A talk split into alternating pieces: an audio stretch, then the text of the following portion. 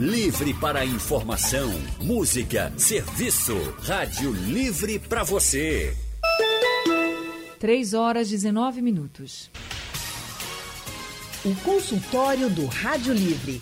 Faça a sua consulta pelo telefone 3421 3148.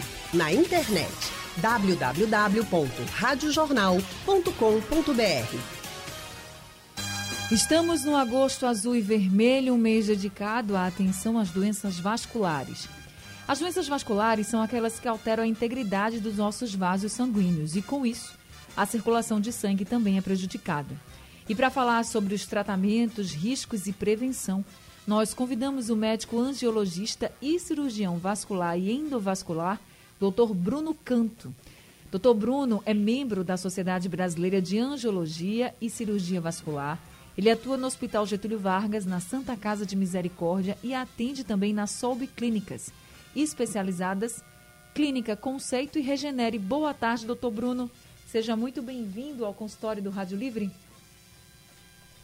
Anne, boa tarde. É um prazer enorme estar com você é, e mais uma vez no consultório Rádio Livre, falando sobre um tema que está atual. É, agosto é o, primeiro, é o primeiro mês, é o primeiro ano em que a Sociedade Brasileira de Angiologia e Cirurgia Vascular adotou como um mês de conscientização sobre a saúde vascular e é um prazer enorme dividir esse tema com uma amiga minha que vai apresentar daqui a pouco. Muito obrigado pela, pela oportunidade. Obrigada ao senhor por estar aqui com a gente também, dedicando um pouquinho do seu tempo para prestar um serviço importante para a nossa sociedade, trazer orientação para os nossos ouvintes. Quem também está com a gente é a médica angiologista e cirurgiã vascular, doutora Beth Moreno. Doutora Beth tem título de especialista pela Sociedade Brasileira de Cirurgia Vascular é uma das sócias da clínica Believer. A unidade especializada foi inaugurada recentemente com estrutura completa e também tecnologia para o diagnóstico e tratamento vascular. Doutora Beth, muito obrigada por estar aqui com a, com a gente. Seja bem-vinda ao consultório do Rádio Livre. Boa tarde, Ana. É um prazer enorme estar aqui. Especialmente esse ano, né? Como o Bruno já falou, e dividir essa fala com o Bruno, que é amigo de longa data, uma pessoa muito querida. É, e esse ano realmente foi um ano especial para a nossa sociedade, como o Bruno falou. Foi o primeiro ano onde a nossa sociedade encampou uma campanha, uma campanha muito forte, inclusive liderada e estreada por nada menos do que Cláudia Raia, falando sobre a saúde das pernas, é, e que visa realmente a conscientização, a conscientização da população para prevenção. Porque mais do que tratar, quanto mais a gente previna, realmente é onde a gente vai conseguir os melhores resultados. Então, prevenção contra varizes, prevenção contra insuficiência venosa crônica, prevenção contra aneurismas, prevenção contra doenças circulatórias de membros inferiores, as chamadas ateroscleroses, contra doença cerebrovascular. Então, na realidade, a circulação ela está pelo corpo inteiro. Né? E a gente realmente é responsável por todos esses territórios. Então, é muito importante para a população essa conscientização da prevenção, através de exames, através de mudança de hábitos. Então, vai ser um prazer estar aqui e poder conversar um pouquinho sobre isso com você. Então, já vamos começar falando sobre essas orientações que a senhora poderia dar para os nossos ouvintes na questão de prevenir as doenças vasculares. O, por exemplo, com relação à mudança de hábitos, o que as pessoas fazem de mais errado ou inadequado que pode aumentar o risco de uma doença vascular? É, quando a gente fala em doença vascular, é por isso que o nosso mês é agosto azul e vermelho. A cor azul representa as veias e a cor vermelha representa as artérias, que são basicamente as duas grandes circulações que a gente tem. Mas, é, dependendo da, das artérias ou das veias, podem causar doenças completamente diferentes, dependendo do acometimento. Então, assim, uma regra básica, principalmente para doenças arteriais, é a alimentação né? hábitos alimentares com redução do colesterol, redução realmente de, de coisas que possam agredir a parede das artérias. Outra coisa importantíssima, atividade física. A atividade física vem para a gente como realmente um grande aliado, tanto para pacientes com doença arterial quanto doença venosa. Então, esses dois grandes hábitos, incluindo também, logicamente, uma revisão com o seu médico angiologista e cirurgião vascular, tanto para pacientes mais idosos quanto para pacientes mais jovens, porque na realidade a prevenção hoje se começa cedo. Então, se você é um jovem que se mantém bem, magrinho, atividade física, como o Bruno, por exemplo, e aí você nunca vai ter uma doença vascular arterial. Quer dizer, não que nunca, mas assim, a prevenção já começa aí, já começa desses hábitos, entendeu? Então, a importância dessa conscientização dos nossos hábitos de vida. Isso não só vale para doenças circulatórias, como para doenças cardíacas, que estão extremamente interligadas, e todas as outras patologias. Certo. Doutor Bruno, é, essas doenças também podem ser passadas de pai para filho?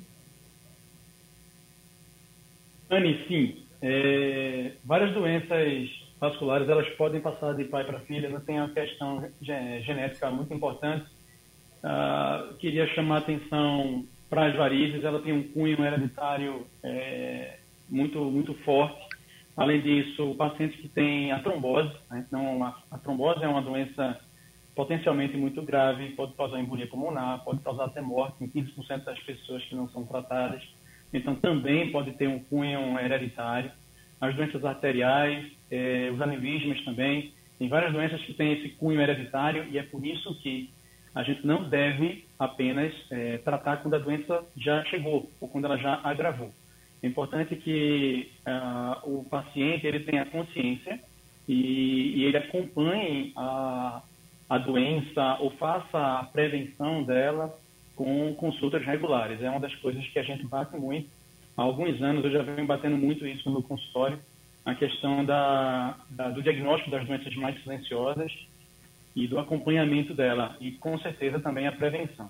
A trombose é uma doença silenciosa? Não, a trombose, na verdade, ela não é uma doença silenciosa. A trombose é uma doença aguda, é uma doença que normalmente ela causa sintomas. Se a gente for realmente para a literatura, a gente poderia, a gente acha que as tromboses, 50% delas, elas podem ser assintomáticas, sem sintomas. Mas aí a gente vai imaginar que são as tromboses menores. Né? As tromboses maiores, elas normalmente elas causam dor, inchaço, vermelhidão na perna. E, e, na verdade, a doença trombose, ela tem um espectro muito amplo. Ela pode ser desde, como eu falei, assintomática, ou seja, sem sintomas, o paciente não está sentindo nada, até uma doença, até uma trombose tão extensa que ela vai comprometer a vascularização da perna e causar até uma gangrena. Então, a trombose, ela, ela, é, ela é uma uma doença, como eu falei, ela é potencialmente muito grave. Porque apesar, da, apesar dela ser assintomática nos casos mais leves, ela também pode causar embolia. E aí esses casos leves, que inicialmente eles não têm sintoma, o paciente pode abrir um quadro já com falta de ar e, e, e sintomas de, de, de, embolia pulmonar, o que é muito sério, tá? Mas assim, infelizmente a trombose, é, por si só, não tem como prevenir. Lógico, tem como adotar alguns hábitos uso de meia elástica, fazer atividade física regular, controle do peso, não é? Mas assim, você, apesar de você fazer tudo isso, você não consegue zerar o risco de trombose. Tá? Então, assim, quando o grande desafio da trombose especificamente não é nem só a prevenção, tá? É o tratamento, é o diagnóstico e o tratamento precoce. E isso sim faz mudar a história da doença de uma trombose e você evitar, por exemplo, mortes. Ô, doutora Beth, como é que se formam esses trombos? É, na realidade, o trombo é um coágulo, é um acúmulo de, de células do sangue que se acumulam dentro do vaso. E isso forma o trombo. Esse trombo ele pode ficar aí localizado e se ele desgarra do vaso e vai para o pulmão, por exemplo, ele causa embolia pulmonar. Se ele vai para o cérebro, para o cérebro, uma trombose cerebral. Então, esse trombo ele pode ficar parado dentro do vaso, é chamado de trombo, e quando ele desgarra, desgarra é chamado de êmbolo e causa embolia. Você pode ter trombose tanto no território das veias, que a gente chama de trombose venosa profunda, que é o que causa embolia pulmonar, como você pode ter uma trombose também no território das artérias, que acontecem mais em pacientes que têm doença aterosclerótica, colesterol alto, pacientes hipertensos, pacientes diabéticos, que podem levar a uma gangrena. Então, na realidade, o trombo ele é formado por várias causas. Né? Agora, no COVID, a gente conseguiu ver isso muito claramente, porque o COVID é uma doença muito inflamatória. Né? A gente diz que o COVID causa uma tempestade inflamatória nos vasos e a COVID causa muita trombose, principalmente trombose pulmonar, em cerca de 87% dos casos, seguido de trombose cerebral, trombose também em membros inferiores, trombose venosa então, a gente ficou realmente com, com ampliou muito o nosso conhecimento em relação à trombose também com o Covid. Inclusive, pacientes que têm Covid têm um risco muito grande de desenvolver trombose mesmo em casa. Né? E, habitualmente em casa a gente não usa medicação para anticoagulação, geralmente a gente orienta o paciente a mobilizar, o paciente a andar dentro do ambiente onde ele esteja, a se movimentar, a hidratar. Em alguns casos, a gente até faz anticoagulação em casa, mas internou, a gente já usa anticoagulante, o paciente mais grave de UTI, a dose anticoagulante já aumenta. E muitas vezes os pacientes que vão para casa, pacientes que tiveram Covid grave, ou pacientes que têm alteração de dedímero, pacientes mais idosos, às vezes portadores de câncer, a gente até prolonga a profilaxia com medicamento. Né? Então, realmente, a trombose é uma doença muito preocupante e que, assim, ultimamente a gente está realmente muito é, aprendendo muita coisa sobre trombose com a chegada do Covid para a gente. Doutora Beth, quando é que é indicada uma cirurgia, por exemplo, no caso da trombose? Veja, geralmente a trombose, se for venosa profunda, a gente trata clinicamente. A gente trata com terapia de compressão, né, que são as meias elásticas, dispositivos de compressão inelástica. A gente trata com anticoagulante para fazer com que esse trombo ele fique presinho dentro da veia para evitar que ele desgarre e cause embolia pulmonar, que é um evento que pode ser até fatal, é o evento, a complicação mais grave, uma das complicações mais graves da trombose venosa. Então, geralmente a gente trata isso clinicamente. Tem casos de trombose que tem que ir para a cirurgia? Tem. Geralmente as tromboses arteriais. É quando um coágulo entope, por exemplo, uma artéria da perna, que é o vaso que vai irrigar a perna, e aquela perna fica sem circulação de sangue e pode chegar uma gangrena. E quando, quando acontece uma coisa assim, aguda, então, geralmente, com a trombose, a gente tem que colocar um catetezinho dentro da artéria e tirar aquele êmbolozinho para a perna começar a ter uma circulação normal novamente. Mas geralmente em tromboses venosas o tratamento é clínico. Doutor Bruno, tem idade em que a trombose é mais comum? É, Anne, normalmente a trombose é um pouquinho mais comum em mulheres jovens, na fase mais, digamos, da, dos adultos mais jovens, ela é um pouquinho maior na, nas mulheres e tende esse número a se igualar ao longo da idade.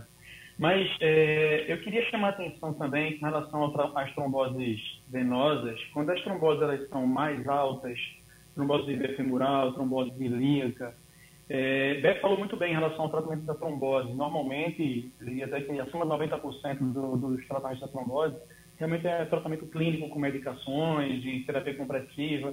Mas quando você tem as tromboses mais altas, você, o paciente ele pode, ele pode é, ter a chance de ser tratado também cirurgicamente com a remoção desses trombos.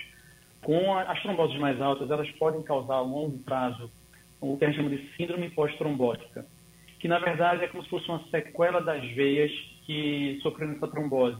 Então é um paciente que ele tende a, ficar com a perna mais inchada é, de forma recorrente, todos os dias.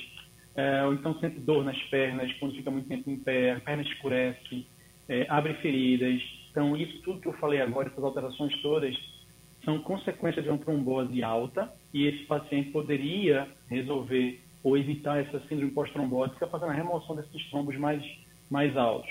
Então, nesse caso, também é importante a, a, o tratamento na questão da trombose. Doutor, quem tem varizes, por exemplo, tem mais chance de ter trombose? Essa pergunta é muito comum no consultório da gente, é, é, é muito curiosa, porque, na verdade, é, as varizes, elas têm vários graus. Então, tem as varizes que são aqueles vasinhos, que a gente chama de vasinho, que a gente vai chamar também agora de microvarizes. Tem varizes mais calibrosas e tem aquelas veias bem grossas que a gente vê a olho nu, aquelas veias que ficam saltando da pele do paciente. Essas veias grossas, elas, elas são mais graves, elas tendem, a, em algum momento da vida, a flebitar ou trombosar, inflamar e formar trombo dentro dela. As veias menores, que a gente não consegue ver a olho nu ou não consegue sentir na pele, elas dificilmente elas vão causar trombose. Elas podem causar sintomas de insuficiência venosa, cansaço na perna, é, dor na perna, quando fica muito tempo, é, muito tempo em pé. Mas as varizes grossas, essas têm o risco maior de trombosar. E essas a gente realmente encoraja o paciente a tratar. Lógico, quem vai, quem vai tratar, quem vai decidir se vai tratar ou não é o paciente. Mas essas veias, elas têm indicação de tratamento. É questão de saúde mesmo, não é questão de estética nesse caso. Tá certo. A gente vai continuar conversando sobre a saúde vascular, mas eu vou precisar dar um, um rápido intervalo aqui no consultório do Rádio Livre. E aí eu já quero convidar todos os nossos ouvintes também para participarem com a gente. Consultório do Rádio Livre hoje falando sobre a importância da saúde vascular. A gente precisa ter muita atenção à saúde vascular. Estamos no mês de agosto e que tem uma campanha, o Agosto Azul e Vermelho, justamente um mês dedicado à atenção às doenças vasculares. E nós estamos conversando com os médicos angiologistas e cirurgião vascular, Dr. Bruno Canto e também doutora Beth Moreno.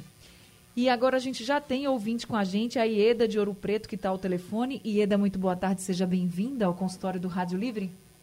Boa tarde, Anne, a sua equipe, aos médicos e a todos os ouvintes. E antes de fazer minha consulta, Anne, eu quero dizer que esse programa consultório do Rádio Livre é muito oportuno e nos dá muito conhecimento e você o apresenta brilhantemente, além de ter uma linda voz.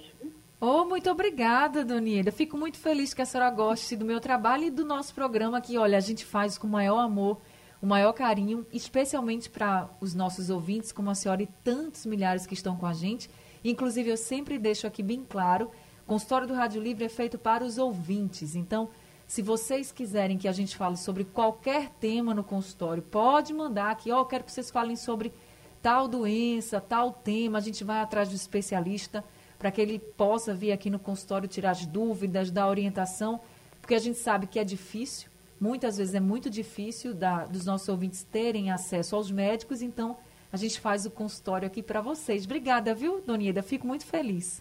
Tá, você merece todos também. Oh, Anne, antes de. É, eu quero falar sobre a minha consulta agora, né? E sim. Porque depois de 50 anos, começou a aparecer umas veiazinhas verdes nos meus pés, nos dois pés, mas muitas mesmo. E mais aquelas veias verdes, sabe? Fininha, e nas pernas também. E tem me dado, assim, um. Quando eu me deito à tarde, eles ficam completamente, assim, dormentes os pés. Agora, não sinto nada, sabe? Da, da, das pernas para cima, não sinto nada, só nos pés. Agora, eu não caminho, deixei de caminhar desde que começou a pandemia. E minha alimentação, eu como muita verdura, tomo é, vitamina de linhaça de manhã, é, chá de, de açafrão. Essa, eu procuro me tratar. Agora eu ando dentro de casa, assim, rodeando, Sim. ando mas caminhar mesmo, eu só caminhava antes da pandemia. Eu não sei se essa dormência é devido a essa falta de, de caminhar. Deixa eu passar a sua pergunta aqui para a doutora Beth. Oi, boa tarde, Eda. Primeiro, lhe parabenizar por tanta gentileza, viu? Você já começou a sua pergunta assim, com um carinho enorme da gente, porque é muito bom receber gentilezas. Então, veja, é, a pandemia trouxe muito isso, essa mudança de hábito das pessoas, né? As pessoas passaram a deixar de fazer suas atividades físicas por medo de contaminação, a ficar mais tempo em casa com sedentarismo. Então, piora realmente esses sintomas de desconforto, às vezes aparece um inchaçozinho na perna, aparece aquela dor cansada, aquela sensação de peso, porque a atividade física vai fazer exatamente o oposto, vai fortalecer a bomba muscular e melhorar a drenagem desse sangue. Quanto mais tempo você fica sem atividade física, mais sintoma você vai ter. A dormência é um sintoma que pode acontecer com a doença vascular, muito pouco, principalmente na doença de varizes. É, geralmente a dormência está relacionada a alguma questão neurológica. Você pode ter algum bico de papagaio na coluna, alguma hérnia de disco, alguma protusão de disco vertebral, que esteja realmente causando uma sensação maior de dormência. Agora, quando junta aquela sensação de peso, aquela canseira, que às vezes a gente confunde um pouquinho os sintomas, aí sim pode ser causada pelas suas varizes, que você percebeu que agora, depois dos seus 50, eu também estou nessa, já também estou depois dos 50 como você, é, realmente dá uma piorada, principalmente se a pessoa após os 50 entra na menopausa e precisa fazer reposição hormonal. Então, muitas vezes, a questão do hormônio de reposição também embora seja um hormônio que a gente precise tomar, porque é um hormônio que está começando a entrar em deficiência, muitas pessoas aparecem mais varizes depois que começam também fazer a reposição, assim como mulheres mais jovens que precisam fazer é, anticoncepção, né, para não ter neném, também podem piorar os sintomas com o uso anticoncepcional. Então, acredito que é um conjunto de coisas aí que está realmente dando o seu sintoma, mas vale a pena investigar se não é alguma coisa que venha da coluna, tá certo? E procurar realmente melhorar a sua atividade física. Sua alimentação, você disse que está tudo ok, mas atividade física, botar uma máscara N95 e dar sua caminhada para realmente você conseguir melhorar, ou em casa, usar uma meia elástica também, que muitas vezes a gente, quando não está podendo sair, uma meia elástica em casa melhora muito também a drenagem venosa. Boa sorte para você.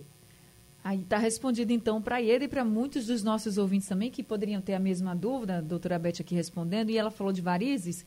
Para a gente ter uma ideia, as varizes afetam cerca de 15% da população adulta, sendo que acima dos 70 anos, aí essa porcentagem sobe muito, aí cerca de 70% das pessoas apresentam varizes nas pernas.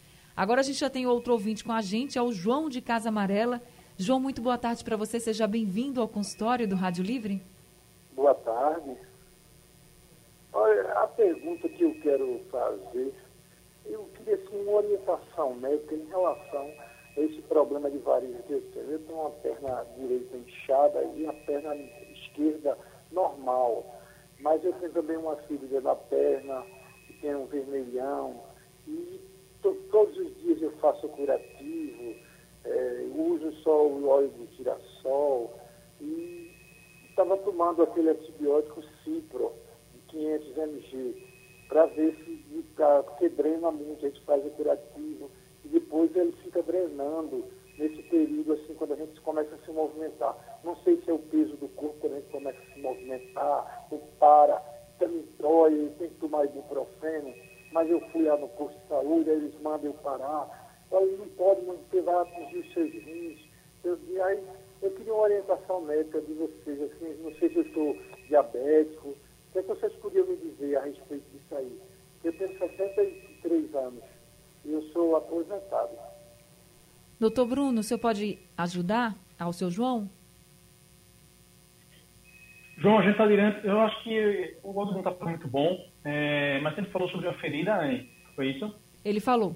Ele falou que tem uma ferida. Ele falou de ferida. A perna direita é inchada, a esquerda é normal disse que tem uma ferida na perna, além das varizes, e que toma um antibiótico chamado citro. É, pelo menos foi o que eu entendi, de 500 miligramas. Foi, foi. Isso eu, eu vi. Pronto, veja, a gente está diante, provavelmente está diante de uma úlcera venosa.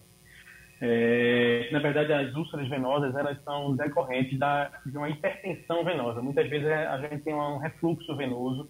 A veia, a veia ela deve levar o sangue da periferia até o coração e muitas vezes, por algumas, algumas situações ou alguns motivos, essa veia não consegue levar de forma eficiente esse sangue para o coração novamente. Então, o que, é que acontece? O sangue vai se acumulando na perna e no pé.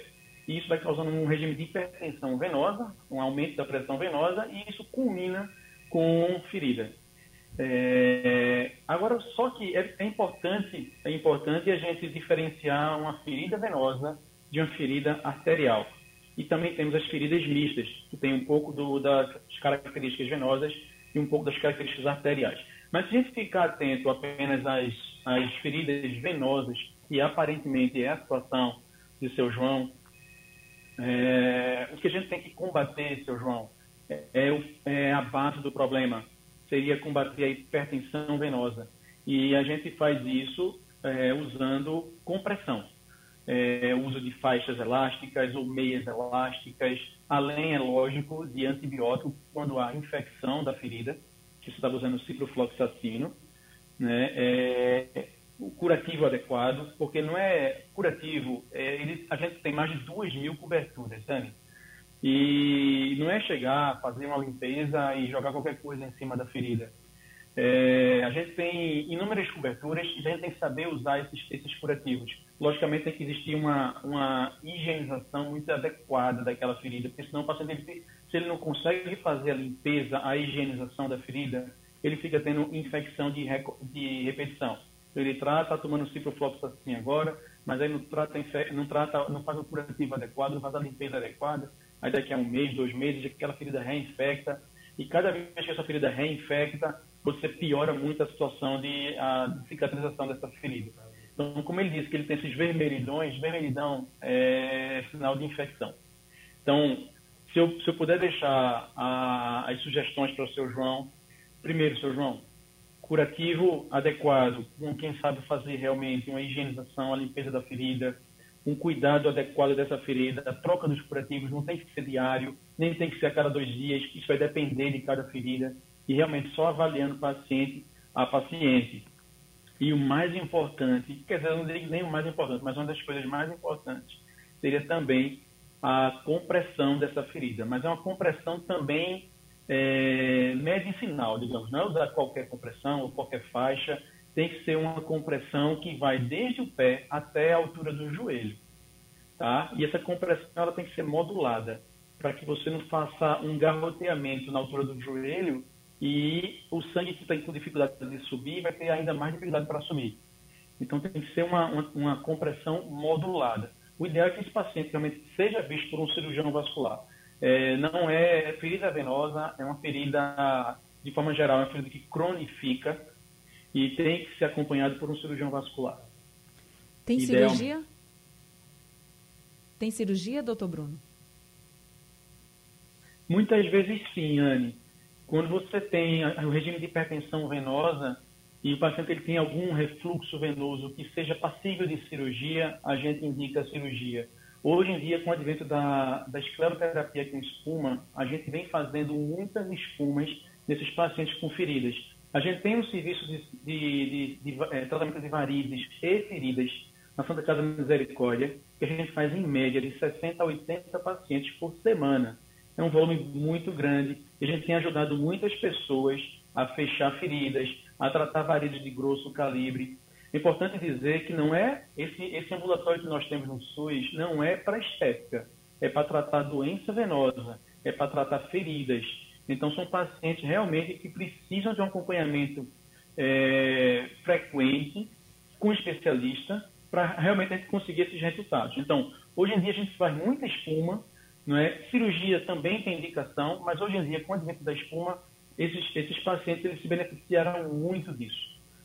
E se a pessoa não tratar, por exemplo, tem indicação de cirurgia, mas não faz por algum motivo, o que pode acontecer com essa pessoa? Essa pessoa ela vai ficar tendo infecções de repetição. Ela vai ficar, a, a úlcera ela vai cronificar, ela não vai fechar essa ferida. Se esse paciente tem indicação de um tratamento para é, corrigir a hipertensão venosa e ele não trata, seja por espuma, seja por cirurgia, ou seja, por curativo mais a compressão, se ele não faz o que é preciso, essa ferida ela não, ela vai tender a não, a não cicatrizar. Tá? E ferida que não fecha é ferida que pode infectar. Então, é importante tratar a ferida e fechar a ferida até para inserção social. Paciente que tem ferida é um paciente que fica é, é, retraído, fica em casa, não sai, se esconde. As pessoas olham para aquele paciente com um certo repúdio. E, na verdade, é, o que ele precisa é de um tratamento direcionado para aquilo ali. Então, a ideia de fechar uma ferida, de ter um ambulatório direcionado para isso, não é nem só apenas fechar a ferida. Tem muito mais coisa envolvida nisso aí, tem muita, tem muita, tem muita coisa envolvida na parte psicológica, social do paciente. Então, o, o trabalho que a gente desenvolve é um trabalho muito importante para essas pessoas, porque a gente reinsere essas pessoas na sociedade, a gente orienta essas pessoas e, e a gente tem tido resultados muito bons, muito, muito promissores. Tá certo. Doutora Beth, a gente tem muitas doenças vasculares e que precisam de atenção, mas as varizes, por serem tão populares assim, dominam aqui os nossos meios de perguntas. Chegou uma pergunta aqui do Carlos Alberto, ele diz que já teve, tem vari, teve varizes, fez cirurgia de varizes nas duas pernas e pergunta se depois da cirurgia pode aparecer de novo varizes. Pode? Pode sim. Infelizmente sim. Na realidade, as varizes é uma doença crônica. O que é uma doença crônica? É uma doença que você vai carregar ela ao longo da sua vida. Então, geralmente, mais de 90% das causas de varizes são de cunho hereditário. Então, você carrega dentro do seu gene um DNAzinho que está lá e que vai fazer com que você desenvolva varizes. Dependendo do estímulo, esse aparecimento vai ser mais cedo ou vai ser mais tarde. Então, a gestação é um estímulo bem importante né? Obesidade é outro estímulo, pessoas que têm é, hábitos de sedentarismo é outro estímulo, pessoas que usam hormônio, tanto como terapia de reposição, como pessoas na fase é, de anticontracepção. Então, assim, existem vários estímulos que vão fazer as varizes aparecerem. Mas você vai tratar, ou vai tratar com laser, ou vai tratar com espuma, ou vai tratar com cirurgia, ou vai tratar safena com endolaser. Então, a gente hoje em dia já tem realmente, a tecnologia entrou para inserir novos tratamentos com resultados muito bons. Né? Inclusive, Bruno falou da espuma, eu sou muito fã da espuma também, com indicação nesse tipo de paciente, né? pacientes que a gente diz que tem um CEAP mais avançado, um grau de doença venosa mais avançado, pacientes com varizes cabidosas, pacientes com úlcera. A espuma veio realmente para trazer para esses pacientes um benefício imenso. Então, é, as varizes você trata, ok, você vai tratar aquele momento. Mas é importante que o paciente entenda que com aquele tratamento ele vai ficar bem ali, mas que ele tem um gene que tem a propensão a desenvolver varizes e ao longo do tempo ele vai poder desenvolver varizes novamente. Não quer dizer que o tratamento foi insuficiente ou que não foi bem feito. Então, ao longo da vida, como a gente vai frequentemente para o dentista, com pessoas que têm tártaro e por isso tem cárie mais rápido do que outros, então a gente não tem que ter aquela manutenção. Então, é, é importante que o paciente com doença venosa, com varizes, tenha isso em mente, que ele vai tratar, ele vai ficar bem. Para ele se manter bem, ele tem que frequentemente estar indo e vendo, uma vez por ano, isso. duas, depende. Eu tenho uma paciente, por exemplo, que eu atendi ela hoje, e ela se trata comigo há muitos anos, já operei ela duas vezes, ela já fez laser, ela hoje em dia se trata uma vez por mês, ela vai ao meu consultório tratar. As pernas dela sempre estão bem. Por quê? Porque ela tem uma manutenção frequente. Tem pacientes que passam dois anos sem vir, quando chegam, não tem praticamente nada. Então, depende muito da agressividade da doença no seu paciente. Nada como a gente conhecer o nosso corpo e procurar realmente se prevenir e fazer as consultas no tempo ideal. É, gente, tem que fazer o nosso check-up em tudo, tá? Então, na saúde vascular também é importante que você vá ao angiologista, vá ao cirurgião vascular, faça seus exames e veja como está a situação. Infelizmente, nosso tempo acabou aqui no consultório, mas eu queria agradecer muito a doutora Beth Moreno por esse consultório de hoje, por todas as orientações. Obrigada, viu, doutora Beth?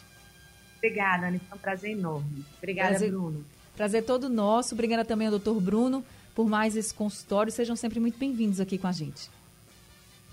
Obrigada. Anne, é um prazer enorme estar com você. Você é muito simpática. Eu vou concordar com, com Dona Ieda, viu? Obrigada. E, Beth, obrigada por dividir essa tarde com, conosco e falando de temas tão importantes.